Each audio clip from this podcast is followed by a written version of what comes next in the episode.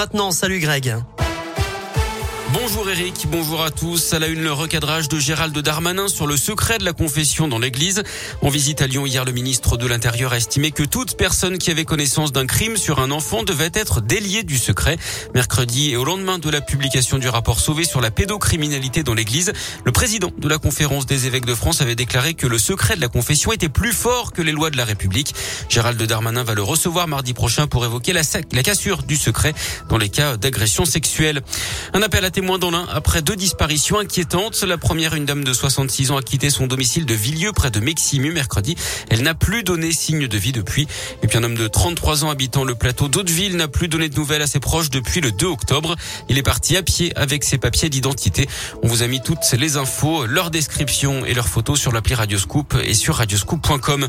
Un coup de pouce pour les retraités. Les pensions complémentaires du privé augmenteront de 1% à partir du mois prochain. 13 millions d'anciens salariés vont en bénéficier.